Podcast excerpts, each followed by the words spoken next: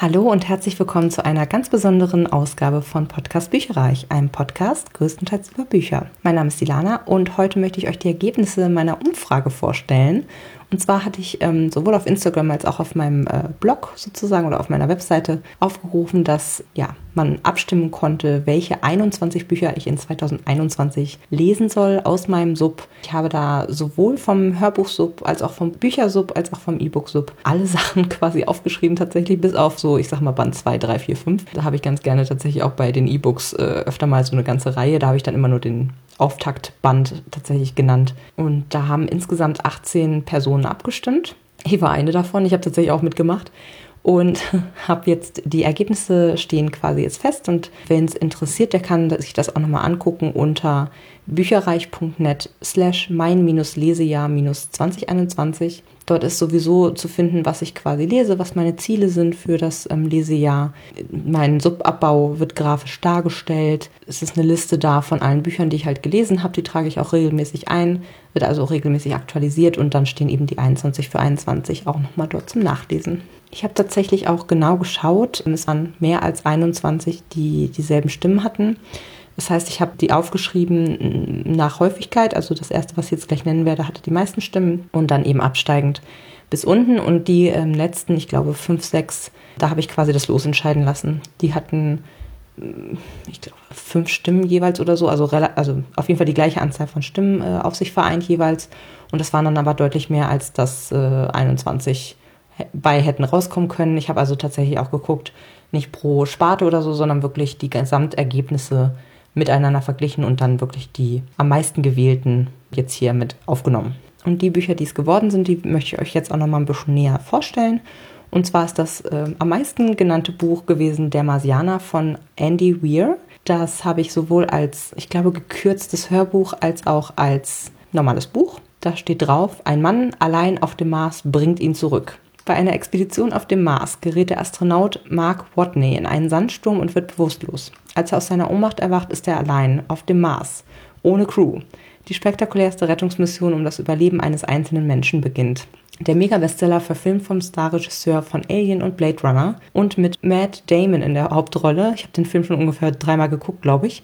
Das war damals, glaube ich, ein Gewinnspiel anlässlich der Verfilmung, beziehungsweise dass eben das Ganze ins Kino kam und ist aus dem Heine Verlag. Hatte ich also gewonnen. Also da hatte ich Kinokarten, bin ich der Meinung, gewonnen, dann dieses Buch und ich glaube sogar Kopfhörer und sowas alles. Also ein tolles Fanpaket und ich habe es trotzdem noch nicht gelesen. Ist auch, muss man sagen, relativ dick. Es hat ja, über 500 Seiten, 510 fast. Soll aber sehr, sehr gut geschrieben sein. Also ich habe auch schon viel Gutes über Andy Weir gehört. Ich habe von dem bisher nur ein ähm, Hörbuch gehört. Artemis hieß das und der schreibt immer so wohl wissenschaftlich angehauchte Sachen. Also ähm, der weiß wohl relativ viel und schafft das dann immer so Wahrheiten aus der Physik oder aus anderen ähm, Naturwissenschaften in seine Stories mit einzuweben, sodass man sogar ein bisschen was dabei lernt. Also hier geht es halt viel um den Weltraum, es geht aber auch viel um, glaube ich, Botanik, weil Mark Watney eben als Botaniker mit auf dem Mars ist. Und dann, um zu überleben, auch irgendwie Kartoffeln anbauen muss und so. Jedenfalls ist das im Film so. Und da wird wohl irgendwie äh, im Buch natürlich noch mehr als im Film. Im Film hat man jetzt nicht wahnsinnig viel dazugelernt, fand ich. Aber ähm, ja, da wird eben auch viel erklärt, so irgendwelche physikalischen Gesetze oder ja, aus der Botanik und so weiter und so fort. Finde ich deswegen ehrlich gesagt ganz cool, hat noch so eine Art Mehrwert. Am zweithäufigsten wurde die Chemie des Todes von Simon Beckett genannt.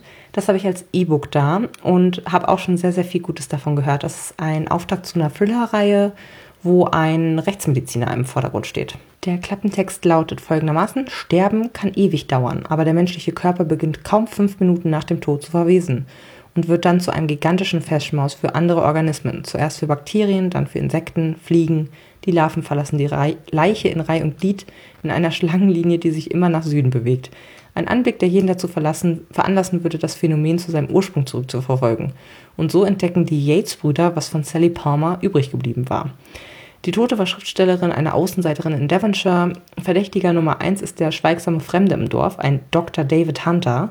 Doch es stellt sich heraus, dass er früher Englands berühmtester Rechtsmediziner war und die Polizei bittet ihn nun um Unterstützung. Das geht jetzt hier noch irgendwie drei Absätze weiter. Ich ähm, möchte hier nicht spoilern. Also das ist wie gesagt die, der Auftakt zur David Hunter-Reihe und soll sehr gut sein. Und tatsächlich ist Band 2, Kalte Asche, das habe ich auch nur als E-Book da, auch auf Platz 15 gelandet. Also das möchte ich jetzt einmal mit in einem Rutsch erwähnen, weil das der dann zu der Reihe gehört.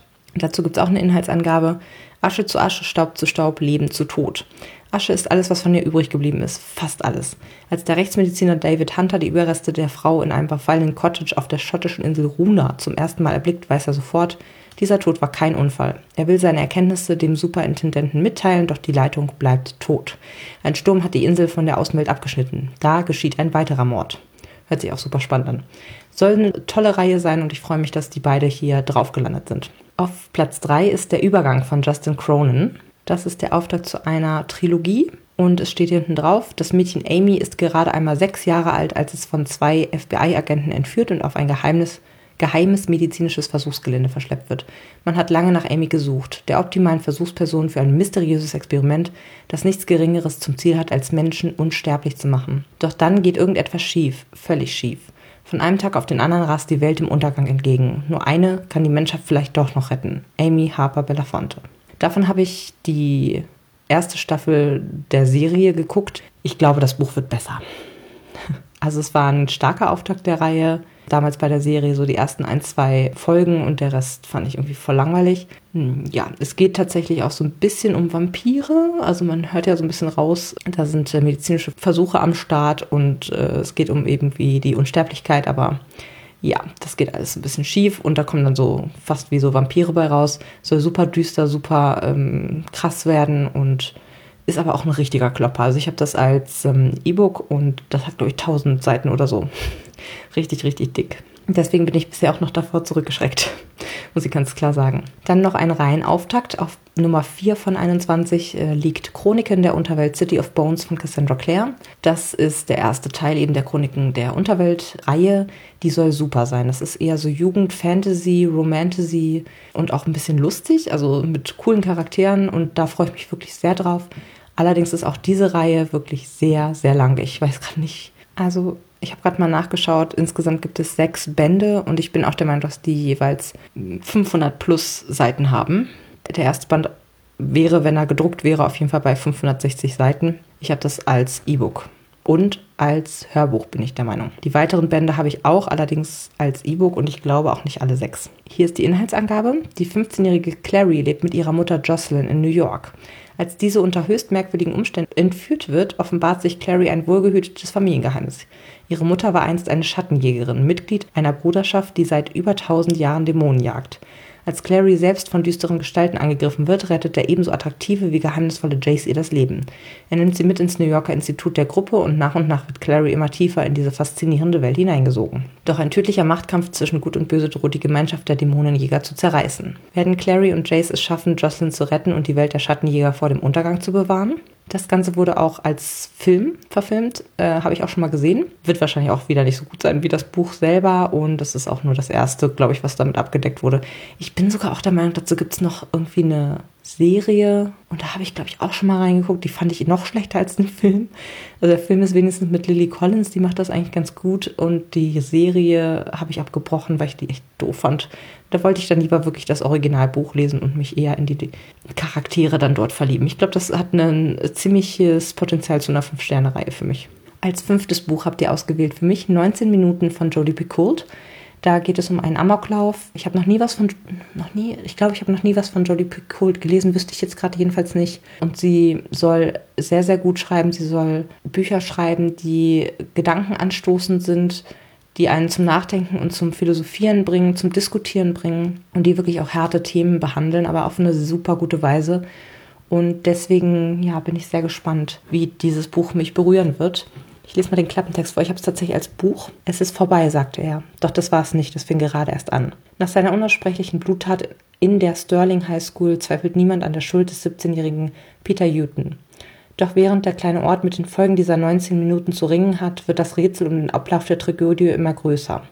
Die Bestseller-Autorin Jodie Picoult lotet die Hintergründe von großer Schuld und der verzweifelten Suche nach Gerechtigkeit aus. Hört sich auch sehr ambivalent an, also scheint nicht äh, nur der Täter zu geben, sondern ja, vielleicht ist es auch ein Mobbing-Opfer oder so. Und das wird scheinbar von mehreren Seiten so ein bisschen beleuchtet, finde ich auch sehr gut, muss ich sagen. Buch Nummer 6, was ihr ausgewählt habt, ist Die Sieben Schwestern von Lucinda Riley.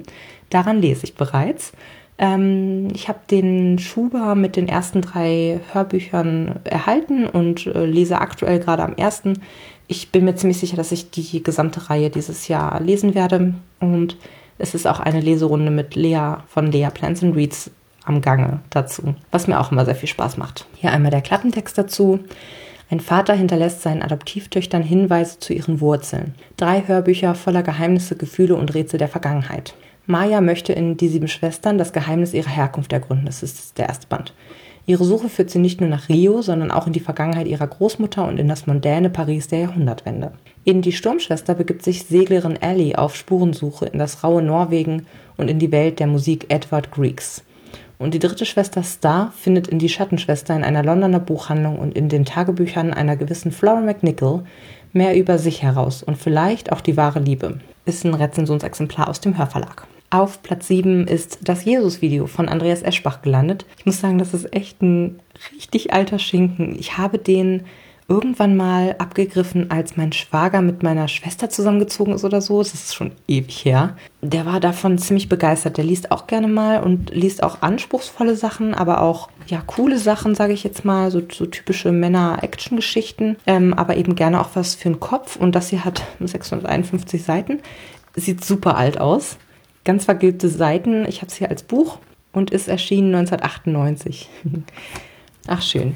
Soll auf jeden Fall sehr gut sein auch. Der Klappentext. Stephen Fox, Mitglied der New Yorker Explorers Society, findet bei archäologischen Ausgrabungen in Israel in einem 2000 Jahre alten Grab die Bedienungsanleitung einer Videokamera, einer Kamera, die erst in einigen Jahren auf den Markt kommen soll. Es gibt nur eine Erklärung. Jemand muss versucht haben, Videoaufnahmen von Jesus Christus zu machen. Der Tote im Grab wäre demnach ein Mann aus der Zukunft, der in die Vergangenheit reiste. Und irgendwo in Israel wartet seine Kamera samt Aufnahmen in einem sicheren Versteck darauf gefunden zu werden. Oder ist alles nur ein groß angelegter Schwindel? Eine turbulente Jagd zwischen Archäologen, Vatikan, den Medien und Geheimdiensten beginnt. Aus dem Bastelöbe Verlag. Bin ich gespannt.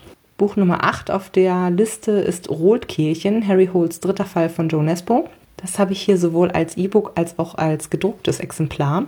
Und zwar, weil das beim Welttag des Buches 2014, am 23. April war das damals, eins der Bücher war, die extra dafür äh, aufgelegt wurden und dann gratis verteilt wurden. Ähm, ich weiß gar nicht mehr, habe ich da mitgemacht und habe selber welche verteilt oder habe ich einfach nur welche erhalten? Das ich kann, weiß ich gerade gar nicht mehr. Ich glaube fast, das war vielleicht sogar im Rahmen der Buchmesse, auf der ich war. Ich weiß es ehrlicherweise nicht mehr genau. Auf jeden Fall äh, hat sich der Welttag des Buches ja auf die Agenda geschrieben, dass lesebegeisterte Menschen Gratisbücher bekommen, die sie dann eben an Freunde, Kollegen, Verwandte, gänzlich Unbekannte verschenken dürfen, um sie dann, um diese Leute eben zum, für das Lesen zu begeistern. Das wird, wie hier drauf steht, äh, von der UNESCO veranstaltet und wird seit 1995 in über 100 Ländern gefeiert. Richtig cool. Ich finde das richtig toll. Und das hier ist, wie gesagt, Rotkehlchen. Ah, ich sehe hier gerade noch im Einband, welche anderen Titel mit in dem Jahr dabei gewesen sind. Sebastian Fitzex, der Seelenbrecher, Jonathan Franzen, die Korrekturen, Amelie Fried, der Mann von nebenan, Dora Held, ausgeliebt, François Leloir mit Hectors Reise, Jan Mattel, Schiffbruch mit Tiger, großartiges Buch, Deon Meyer, Weißer Schatten, eben Joan Nesbo mit Rotkirchen, James Patterson mit Ave Maria, Philipp Pullman mit Der Goldene Kompass und Diana Zinsmeister mit Das Pestzeichen. Coole Sachen mit dabei. So, jetzt aber mal, worum geht's eigentlich? Es ist vor allen Dingen auch der dritte Fall irgendwie schon. Ich hoffe, das ist nicht allzu schlimm, weil die anderen beiden werde ich jetzt wahrscheinlich nicht nochmal vorher lesen. Der Osloer Kriminalbeamte Harry Hole wird auf einen Posten beim Staatsschutz versetzt. Eines Tages erhält seine neue Dienststelle Informationen über eine südafrikanische Spezialwaffe, die nach Norwegen importiert wurde. Harry Hole nimmt sich der Sache an und findet bald heraus, dass der Käufer ein alter Mann sein muss. Alle Spuren weisen in die Vergangenheit auf eine Gruppe von Kollaborateuren, die während des Zweiten Weltkriegs an der Seite der Nationalsozialisten gekämpft haben. Offenbar haben diese Kräfte ein Attentat auf den norwegischen Thronfolger geplant.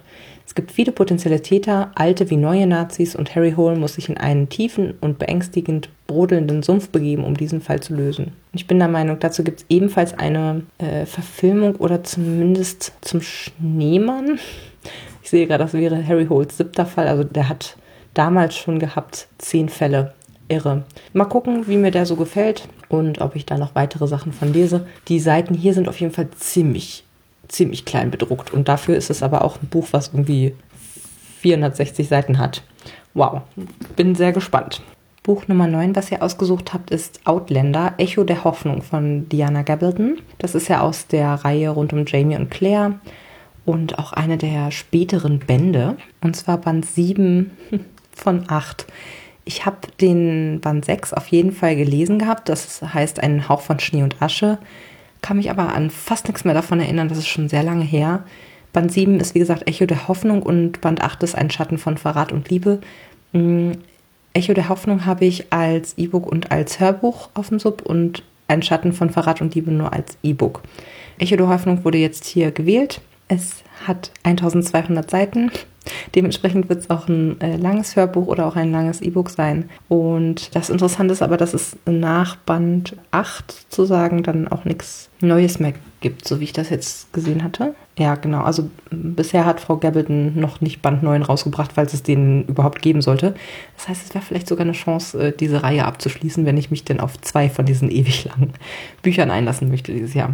Bei der Reihe fand ich übrigens die ersten drei am allerbesten und die restlichen fand ich irgendwie nur so mittelmäßig. Beziehungsweise waren weiterhin super geil geschrieben und auch ganz tolle Charaktere, aber die Handlung hat mich dann nicht mehr so gegriffen. Sind ja dann irgendwann nach Amerika ausgesiedelt zur Zeit der äh, Unabhängigkeitserklärung. Puh, ja, ist ziemlich viel Krieg und irgendwie Überleben in der Wildnis und äh, ja, das war dann irgendwann nicht mehr so ganz mein Fall. Da fand ich irgendwie die schottischen Bücher dann deutlich besser. Aber insgesamt ist es eine sehr, sehr gute Reihe und ich werde jetzt da die Inhaltsangabe nicht vorlesen, weil ich glaube, das würde dann bei Band 7 dann doch zu sehr spoilern. Buch Nummer 10, was ihr ausgesucht habt, ist Die Falle von Melanie Rabe. Ich habe ein Buch mal von Melanie Rabe gelesen, was ich nicht gut fand. Deswegen äh, bin ich immer unsicher, ob ich sie weiterhin ausprobieren soll, also ihr noch eine Chance geben soll. Schlussendlich ist sie ja sehr erfolgreich hat eine sehr große Fanbase und da denke ich mir, da muss dann irgendwie auch was dran sein. Ich habe die Falle als Hörbuch und deswegen kann man das ruhig mal lesen. Das ist ein Thriller. Inhaltsangabe lautet, die berühmte Bestseller-Autorin Linda Conrads lebt sehr zurückgezogen. Seit elf Jahren hat sie ihr Haus nicht mehr verlassen. Als sie im Fernsehen den Mann zu erkennen glaubt, der vor Jahren ihre Schwester umgebracht hat, versucht sie ihm eine Falle zu stellen. Der Köder ist sie selbst. Hört sich ja ganz spannend an. Ich bin mal positiv eingestellt. Bestimmt ist das ein ganz tolles Buch und ich werde mal austesten, wie sie so sonst schreibt.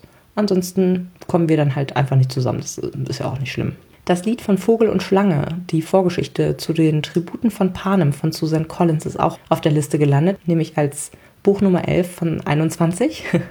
Das habe ich letztes Jahr unbedingt zum Geburtstag haben wollen und habe mir das dann über einen äh, Audible Credit, den meine beste Freundin mir geschickt hatte oder geschenkt hatte, habe ich mir das dann sofort runtergeladen und habe es bis heute noch nicht gehört.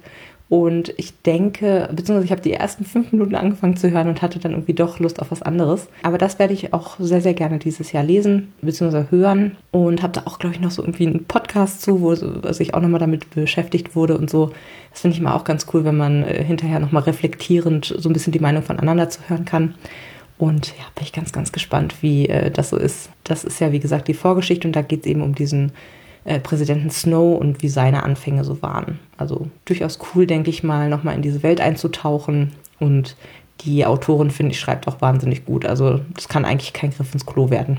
Buch Nummer 12 ist das letzte, was ich hier als haptisches Exemplar vor mir liegen habe, und zwar Wie die Ruhe vor dem Sturm aus der Chances-Reihe. Das erste Buch von Brittany C. Cherry. Das ist ein Buch, was ich mir selbst sicherlich nicht gekauft hätte. Es war ein äh, Blind Date mit einem Buch.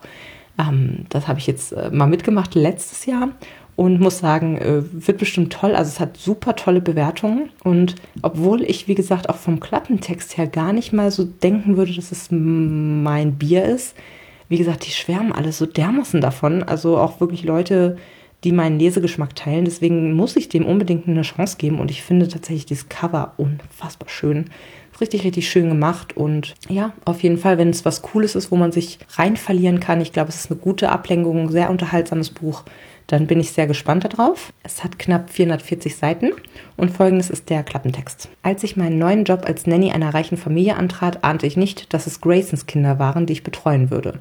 Und auch nicht, dass aus dem Jungen, den ich einmal geliebt hatte, ein Mann geworden ist. Ein eiskalter, einsamer, unnahbarer Mann. Grace Lachen ist verschwunden. Alles an ihm ist in Schmerz versunken. Doch ab und zu erkenne ich noch den Jungen von damals in seinen sturmgrauen Augen. Und ich weiß, dass es sich um diesen Jungen zu kämpfen lohnt.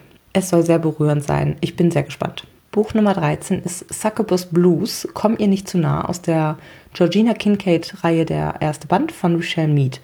Michelle Mead finde ich einfach nur klasse.